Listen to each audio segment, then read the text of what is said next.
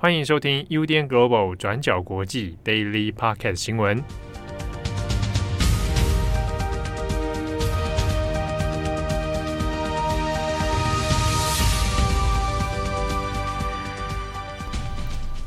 Hello，大家好，欢迎收听 UDN Global 转角国际 Daily Podcast 新闻。我是编辑七号，我是编辑慧仪。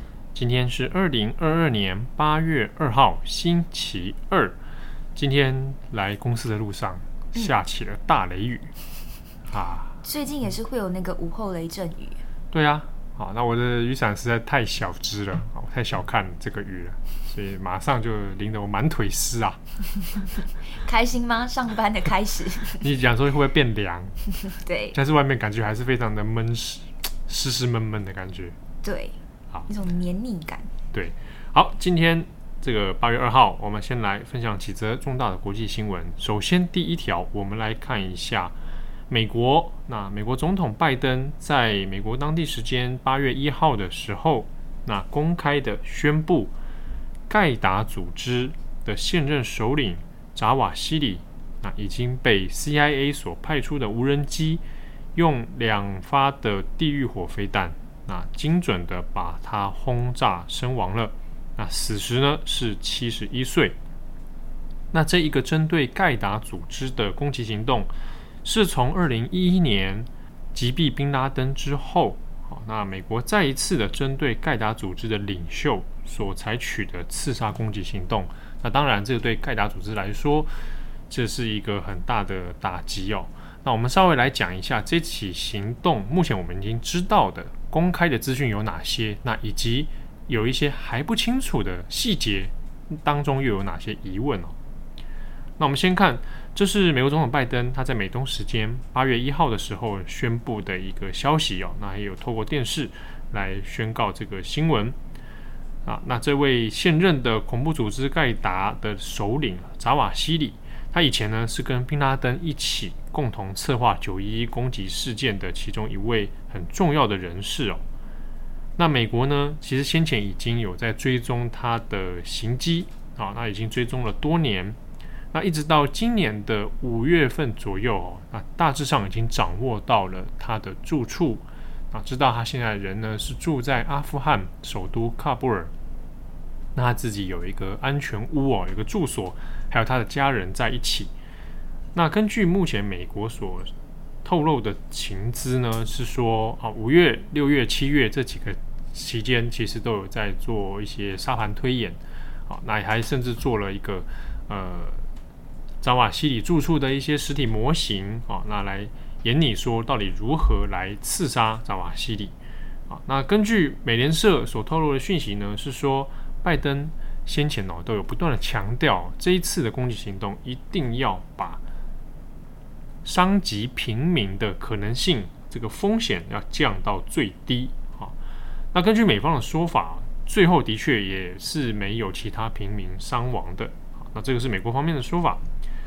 那拜登呢，在同意签署这个刺杀行动之后，是在美东时间的七月三十号晚间九点四十八分，那由 CIA 所派出的无人机哦，那就对准了扎瓦希里的住处这个安全屋，那发射了两枚地狱火飞弹。那扎瓦西里呢，就在他的住处当中被杀害啊。那官方是说没有任何其他的平民伤亡。那我们先前讲到，扎瓦西里跟家人居一起住在这个安全屋里面哦。不过呢，根据这边所公开的讯息是说，在事前啊，他的家人已经移居到其他的地方了。不过呢，这边也是有一些细节啊，其实官方并没有透露。比如说，到底 CIA 执行这个无人机的攻击行动，哦，过程的细节到底如何？那或者是说，扎瓦希里他人在这个目前阿富汗的首都喀布尔哦，那这个过程里面，诶，那塔利班啊，目前已经掌权的塔利班，他又扮演什么样的角色？他是否是一种默许呢？啊，还是说他从中甚至是采取一种协助呢？还是说有其他的可能？那以及说，在执行轰炸之后呢，那怎么确认扎瓦希里已经身亡？目前得到的消息是说，有不具名的人士透露啊，说透过空中侦察以及地面人员啊，就有确认扎瓦希里身亡了。但是这个地面人员是谁？这官方是说，其实已经没有任何的美军在现地了哈，所以这个就是还没有透露的任何细节。那拜登自己呢，也只有就这个成功刺杀的结果，那就宣布呢，这是正义呢得到了伸张。那有讲到说啊，我们再一次的声明哦，不管要花多长的时间，不管你身在何方，只要你威胁我们的人民，那美国一定会找到你，然后把你干掉。那这个行动，我们值得留意的是呢，上一次这个针对盖达组织的首领哦的刺杀是二零一一年啊，当时总统是奥巴马啊，可能有的人还有印象，当时还有一个这个会议哦，那奥巴马还有在现场直接看怎么样把宾拉登啊击杀，那当时的副总统就是拜登，那时隔了十一年哦，到二零二二年啊。那现在是拜登当总统了啊！这一次呢，就是在再一次的对盖达组织领袖所采取的重大刺杀行动。那我们这边也稍微讲一下扎瓦希里。扎瓦希里呢，对于很多中文读者来说，可能相对起来不是那么熟悉哦。可能大部分听到盖达组织，直接联想的就是宾拉登。啊，那宾拉登在死后呢，其实盖达组织的领导权就。到了扎瓦希里的手中啊，那过去他一直是宾拉登之外的这个第二把交椅啊。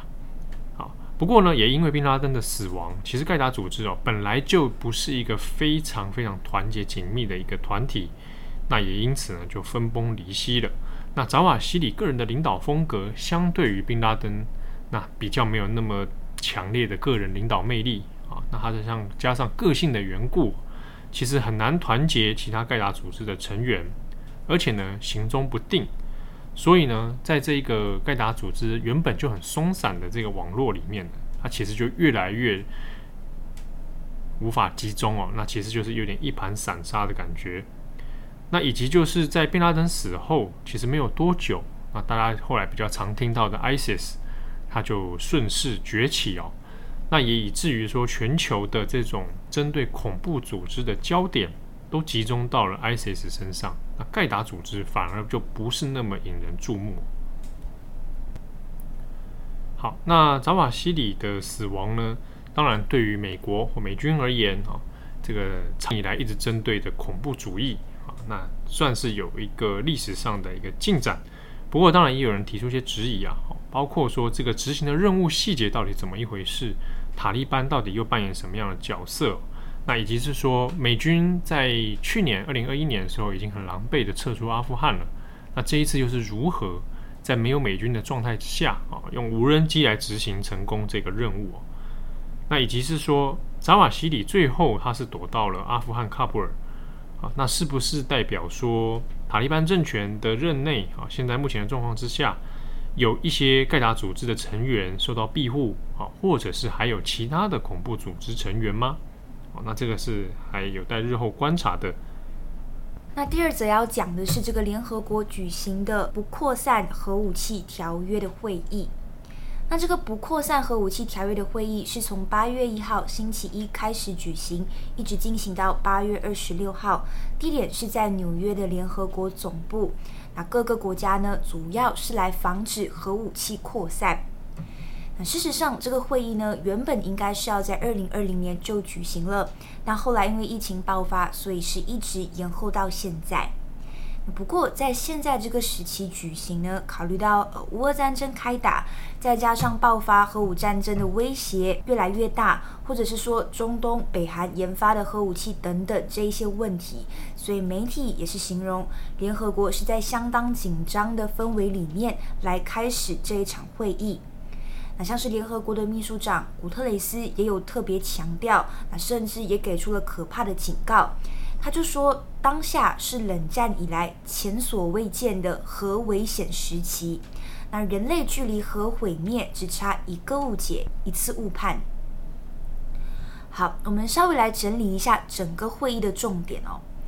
那这场会议呢，主要是来自一九六八年签订的不扩散核武器条约，英文的简称是 NPT。在一九六八年的七月，美国、苏联、英国还有其他五十九个国家就签署了这一个国际条约。那宗旨有三个：第一个是防止核扩散；第二个是推动核裁军，也就是减少或者是消除核武器；第三是和平利用核能。目前已经有一百九十一个成员国签署，那包括我们知道的美国、俄罗斯、法国、英国还有中国。那这一百九十一个成员国每五年都会召开一次会议来讨论，还有审视进度。那从星期一八月一号召开的会议里面，其实可以看到各国的领袖都给出非常严厉的措辞，而且除了讨论这个乌俄议题之外，包括北韩或者是伊朗等拥有这些核武的国家也被摆上台面来做讨论。我们先说美国国务卿布林肯说了什么。他就提到了俄罗斯的核武威胁。那除了普丁之前有口头威胁可能会使用核武器之外，俄罗斯目前也占领了乌克兰位于扎波罗热的核电厂。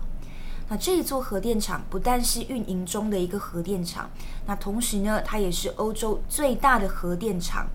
那因为俄罗斯要占领这边，也是知道说乌克兰军队不可能在核电厂附近发动攻击。因为担心，如果真的意外击中核反应堆，那后果就是不堪设想的。那而且布林肯也有说，苏联解体之后，乌克兰是曾经拥有核武器的国家。那当时候他选择放弃，来换取俄罗斯、英国还有美国保证乌克兰主权还有边界会受到尊重。可是呢，却在今年被俄罗斯入侵，还有核武威胁，所以这场战争呢，也是向世界各国发出了一个非常糟糕的讯息，也就是让那些没有核武器的国家开始变得更加的担忧哦。那除了乌俄议题，还有其他可能正在发展核武器的国家也是有被讨论的，像是会议上面提到，伊朗正在取得可以充分制造核弹的材料。那中国、北韩都在扩充核武装备，那像是日本啊，或者是南韩啊，国内赞成就是拥有核武器的声音，其实也是持续在增加等等。那这一些现象呢，其实都反映了这个全球的发展，其实是跟这个不扩散、核武不扩散的条约背道而驰的。那除此之外，包括印度或者是巴基斯坦，其实也有继续在制造核武器。那以色列也很有可能是拥有核武库的。但是对此，以色列呢是不否认，但他也不承认。以上这些国家，印度、巴基斯坦、以色列都没有签署这个不扩散核武器的条约。那北韩之前原本是这个国际条约的成员国，但是呢就在二零零三年宣布退出了，所以也是加剧了现在各国的一个担忧。那我们这边也可以特别提一下日本首相岸田文雄的发言。那因为这周就是日本广岛还有长崎的原子弹爆炸周年，那岸田文雄的家乡就在广岛。那他说，上一次二零一五年举行的这个不扩散核武器会议，其实各国并没有达成实质的共识。那世界的分歧呢，在这几年也越来越扩大。但是尽管迈向这个无核世界的道路更加困难，但是安田文雄也有提醒，放弃不会是一种选择。那最后，我们也要来补充一下美国和俄罗斯的说法哦。毕竟这两个国家主要还是拥有全球绝大多数核弹头的国家。那两国的说法其实都类似。美国在会前，他其实有发表了一个声明，就有强调绝对不能够打核战争。那也有重申美国自己作为核武器管理者的一个承诺。那普丁这一边措辞其实也是蛮温和的，普丁也有强调核战争不可能有赢家，也不应该发动核战争。那只是这一次这么多国家参与这个会议，到底最后有没有可能真的达成什么实质性的共识？外界的期望还是蛮低的。那像是在星期一的开幕里面呢，就有一百三十三位的讲者，那还有几十场的会外的活动。所以具体而言，到最后有没有什么突破性的进展，要等会议呢在八月底结束的时候才可以知道。好，那节目的最后，简单再来聊一下佩洛西。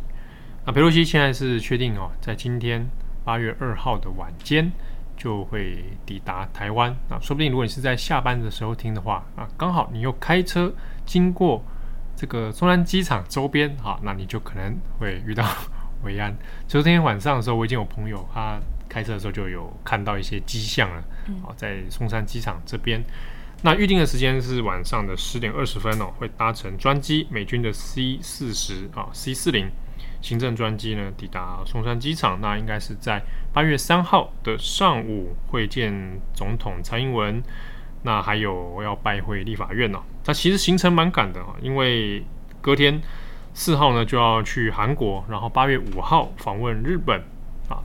那会在八月五号的时候和日本首相岸田文雄啊会有一场。会晤，好，那因为刚好隔天八月六号就是原爆纪念日啊，所以裴洛西把日本也许放在最后啊，多多少少也许会有一些这个呃历史上的这个纪念日啊，那刚好人去会晤，也许会有做一些致意啊。那过去因为像奥巴马也有曾经有过一场广岛之旅，那在这个广岛之旅上面，其实过去也有针对说啊、呃、要不要道歉啊。这件事情啊，或者是怎么样默哀，然后来促进美日两国在这件历史问题上面的一些和解。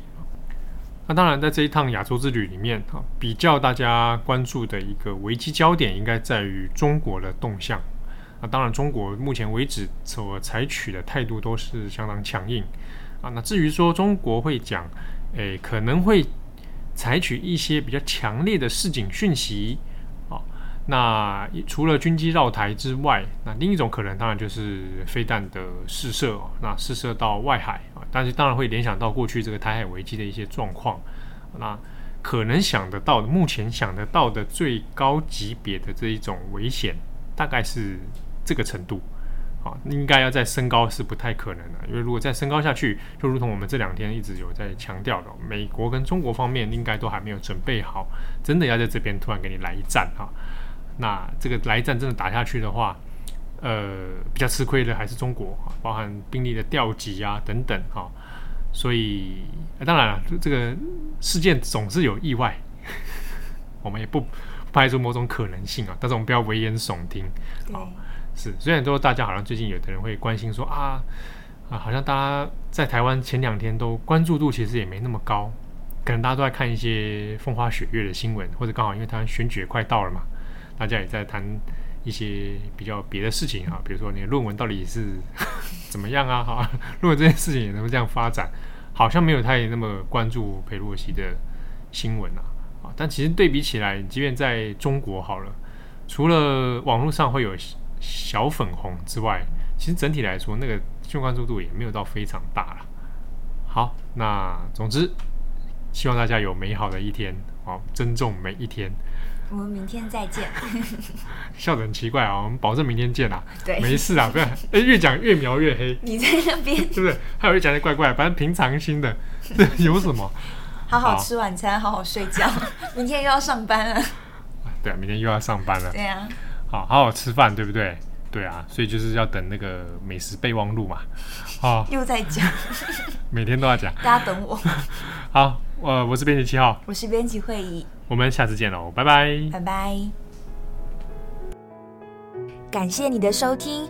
如果想知道更多资讯，请上网搜寻 UDN Global 转角国际。